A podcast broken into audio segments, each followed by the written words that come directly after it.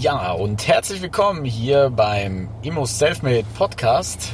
Wir sitzen hier, oder ich sitze hier mit dem Robert weiterhin im Auto. Wir nehmen jetzt unseren zweiten Podcast auf zu dem Thema, wie wichtig es ist, jemanden an der Seite zu haben, mit dem man über Immobilien reden kann. Erstmal herzlich willkommen, Robert, hier zum Podcast. Welcome to another episode of IMO Self Made Podcast, giving you non-stop gems on all things real estate, investing, and the mindset to stand out from the rest of the competition. Real talk for the makers, no bullshit. Hallo Chris, hallo Leute. So, und zwar, bestes Beispiel äh, haben wir hier gerade, wir sitzen zusammen, äh, ist der Robert für mich.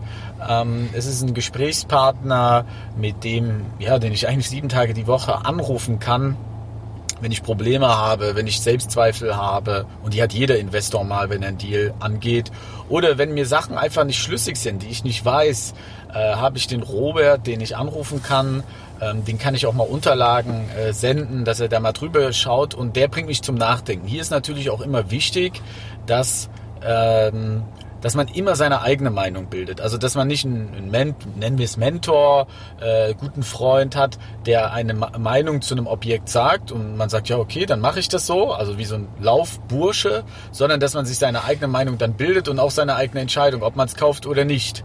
Und äh, ich kann nur jedem empfehlen, dass das für mich ist, dass die absolute wichtige Sache. Du kannst Bücher lesen, du kannst irgendwelche Kurse machen, aber das ist alles zu allgemein und äh, das ist aber nicht in die Tiefe und und wie, wie gerade deine Lage ist, wie ist deine Bonität, äh, wie ist deine Strategie, wie ist dein Nervenkostüm vor allem in der Immobilienwelt. Ähm, und das ist wichtig. Und nur hierfür würde ich zum Beispiel Geld ausgeben. Ich würde zu keinem, äh, zu keinem Riesending gehen, wo Leute auf, die, auf der Bühne stehen. Das ist so eine Mindset-Sache vielleicht, wenn du kein Mindset hast oder die Motivation fehlt äh, oder mal allgemeine Dinge ähm, zum Gespräch kommen. Du brauchst diese individuelle Betreuung und äh, die ist letztendlich das, was das, was das Wichtige ist. Äh, Robert, jetzt bist du ja schon einige Jahre im Geschäft. Ähm, damals gab es ja diese ganzen Coachings, glaube ich, noch nicht. Und wenn du es ja. vielleicht so einzelne, aber jetzt ist ja momentan gibt es ja unglaublich viele. Hattest du jemanden, den du anrufen konntest damals oder hast du dich selbst durchgeboxt? Bei mir ist ja so, wir kennen uns jetzt hm, über ein halbes Jahr. Ich habe es vorher alles äh, selbst gemacht, hatte auch Glück bei manchen Investments, muss ich sagen, ähm, wo ich auch hätte auf die Schnauze fallen können. Und es ist ja letztlich so, wenn du einen Fehler machst, der wird teuer, der bremst dich aus. Das war vielleicht dann die letzte Wohnung, die du kaufst, so letzte Objekt. Und wenn du so einen Mentor hast oder jemanden, mit dem du dich beraten kannst, der hätte dich vor so einem Fehler äh, bewahrt. Vielleicht nur mit einer Frage. Ja. ja. Hast du sowas? Ja gut, das ist ähm, durch meinen Lebenslauf bedingt, habe ich das ja quasi von der Pike aufgelernt.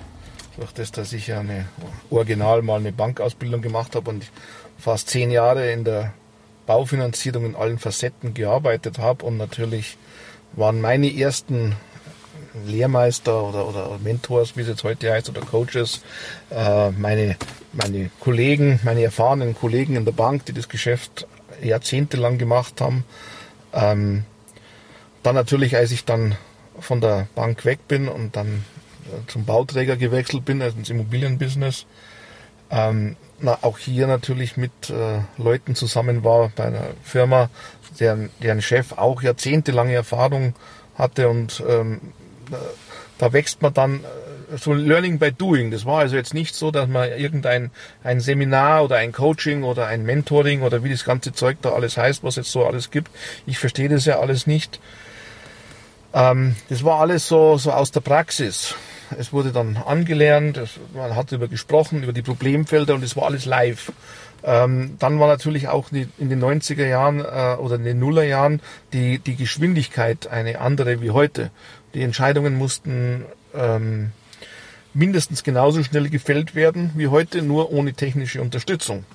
Ein äh, Handy gab's noch nicht. Das war damals noch die Zeit, wo es dann gerade der Schwung war vom B-Netz zum C-Netz. Die Älteren unter uns werden sicherlich noch diese Siemens C1, diese Kästen kennen. Ähm, und dann wurde in Mitte 90er Jahre gab's dann erst das D-Netz, also von oder Internet gab's gar nicht. Das kam erst so Ende 90 so richtig in Mode mit den E-Mails und so. Also wir haben dann noch mit Telefax und mit Briefen gearbeitet. Ähm, also alles sehr, sehr vereinfacht gegenüber heute viel langsamer und es war viel mehr, viel mehr persönliches Engagement erforderlich. Und die Leute, äh, die von denen ich gelernt habe, waren alles jahrzehntelang im Business.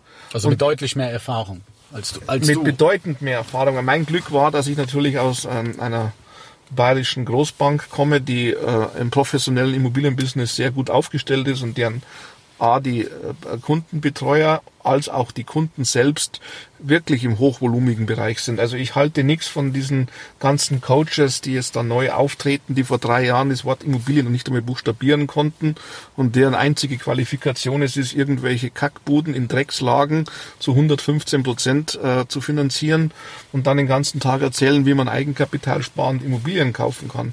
Also das ist keine, das ist kein Immobiliencoaching. Ähm, ich habe original, ich habe eine Banklehre, ich habe alle möglichen äh, Varianten, Bankfachwirt, Sparkassen, Betriebswirt, Sparkassenfachwirt, alles was da so gibt. Ich habe dann den Beruf des Immobilienkaufmanns gelernt, den Immobilienfachwirt.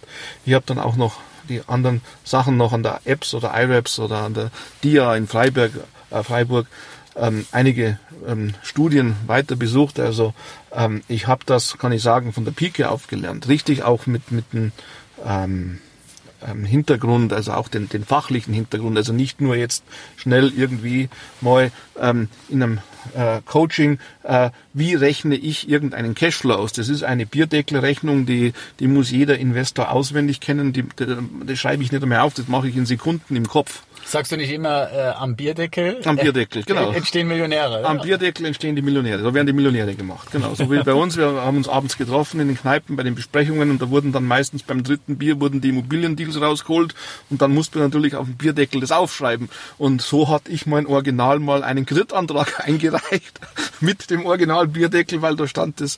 Ich war dann so rotzbesoffen am Abend, dass ich am nächsten Tag nicht mehr wusste, was war.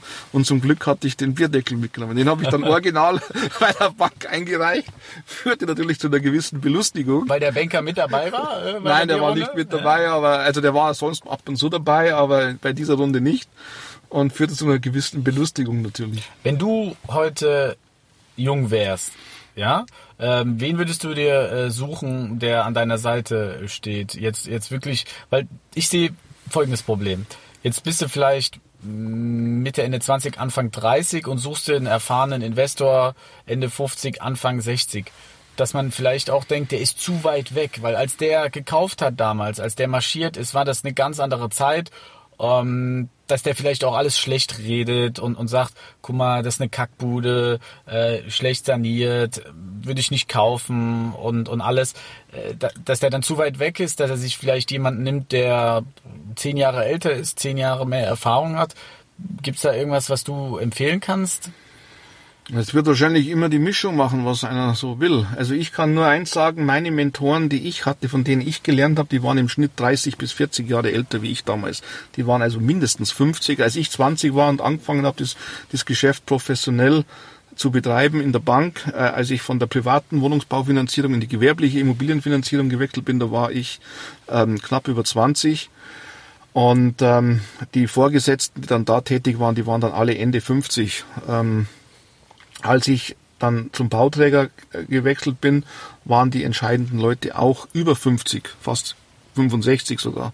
Und die hatten alle jahrzehntelange Erfahrung. Und äh, natürlich macht es vielleicht für die Jungen heute Sinn, weil die dann so eine äh, vielleicht eine bessere Beziehung zu so, so einem Coach aufbauen können oder wie immer das heißt. Ähm, ich weiß gar nicht, was ein Immobiliencoach eigentlich macht. Kann ich nicht beurteilen. Kann ich, weiß, ich kenne den Begriff nicht, ich weiß nicht, was das ist. Der äh, Weg zur finanziellen Freiheit in drei Monaten.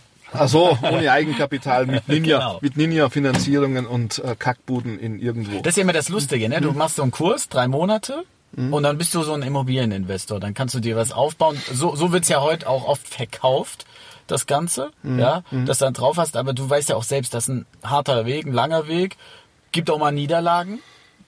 Und oh, dann ja. ist die Frage, kommst du da mhm. raus oder nicht? Und hast du auch Glück? Mhm. Also es gehört ja auch hier und da Glück dazu. Ja? Geht schon los bei der richtigen Frau, ob du einen Ehevertrag gemacht hast oder nicht. Ja.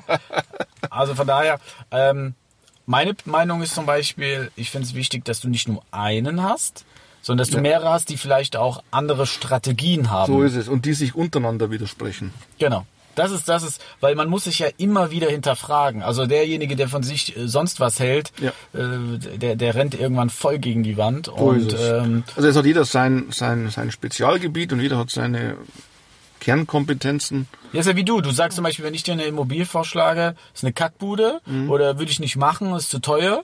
Und dann muss ich mir meine eigene Meinung äh, bilden und nicht sagen, ja, der Robert hat gesagt, also kaufe Mhm. ich nicht, sondern dann argumentieren. Aber das ist ja das Wichtige, dieses sich zu hinterfragen. Ja? gut, das haben wir heute ja schon ein paar Mal die Resonanz Genau. bekannt. Du hast mir jetzt ein paar Mal mitgenommen zu Besichtigungen, wo die Makler gesagt haben mir, Genau. was ist denn das für ein Typ hier? Der, Ich hab einen Makler der, gehabt, der der, sagt- der ist ja irre. Ich habe einen Makler gehabt, der hat gesagt, an Robert würde ich nicht verkaufen. Ja? Der, stellt, der, der kritisiert zu viel an, an, dem, an dem Haus und an der Sanierung. Ja, also letztendlich, das muss immer jeder selbst wissen, aber ich staune, dass so viele da draußen rumlaufen, die frisch anfangen, die zum Beispiel nicht solche Leute haben, die sie fragen. Also die gehen dann auf den Stammtisch und fragen einen, der sechs Buden hat. Ja? Also ich würde, das war zu meiner Zeit, als ich angefangen habe, haben die erfahrenen Coaches sich von sich aus vorgestellt, was sie sind. Als ich in den 90er Jahren dann selber den äh, Schreibtisch gewechselt habe und ich dann wieder, als ich mich selbstständig gemacht habe, äh, 1994 oder 95, ähm, kam dann, ähm, da stellte ich die Fragen. Meine Fragen waren immer, wenn so ein neuer Kontakt entstand, was denn sein Trackrekord ist. Wie viele Wohnungen hast du im letzten Jahr gekauft? Wie viele Wohnungen hast du verkauft? Was hast du mit diesen Wohnungen für einen Gewinn gemacht? Wie hast du eingekauft? Wie hast du verkauft? Über welche Wege hast du verkauft? Ähm, was hast du verdient? Und dann ist es wichtig, mache oberster Grundsatz, mache niemals Geschäfte mit Leuten, deren Kühlschrank leer ist.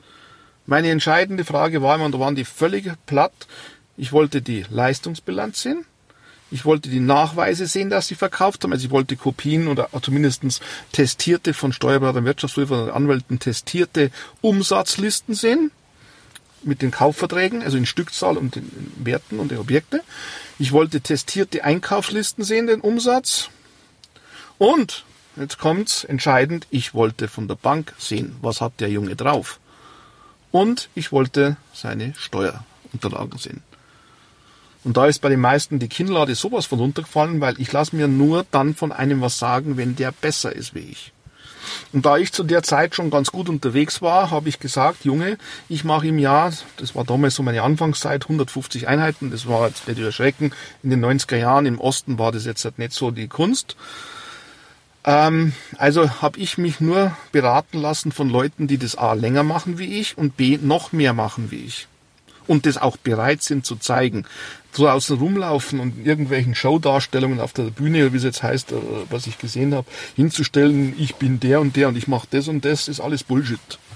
Stellt ihm die Frage, Junge, leg bitte deinen Steuerbescheid auf die Folie, leg deinen Kontoauszug hin, deine Schufa-Auskunft, deinen Krevo-Auszug und deine testierten Bilanzen. Da werdet ihr sehen, wie schnell da als Antwort kommt, es geht euch ein Scheißdreck an und es ist nix. Er wird euch 0,0 Unterlagen zeigen. Und wenn einer 0,0 Unterlagen zeigt, dann habe ich mit dem 0,0 Geschäft gemacht. Dann war das Gespräch in dem Moment beendet. Und das ist ein wunderbares äh, Schlusswort oder Schlusssatz. Ähm, ja, lasst euch das durch den Kopf gehen und ähm, denkt drüber nach, ob ihr so eine Person schon habt oder Personen in eurem Umfeld. Und wenn nicht, solltet ihr euch äh, schleunigst äh, Gedanken machen. Und ja, gerne schreibt uns äh, dazu, äh, wie wir das machen, mit wem wir äh, Kontakt haben. Und äh, wir hören uns. Bis dahin, macht's gut. Ciao. Thanks for tuning into IMO Self Made Podcast. Make sure to subscribe so you don't miss any future episodes. Leave a five star review and share this podcast to anyone that needs that kick of real estate motivation they need.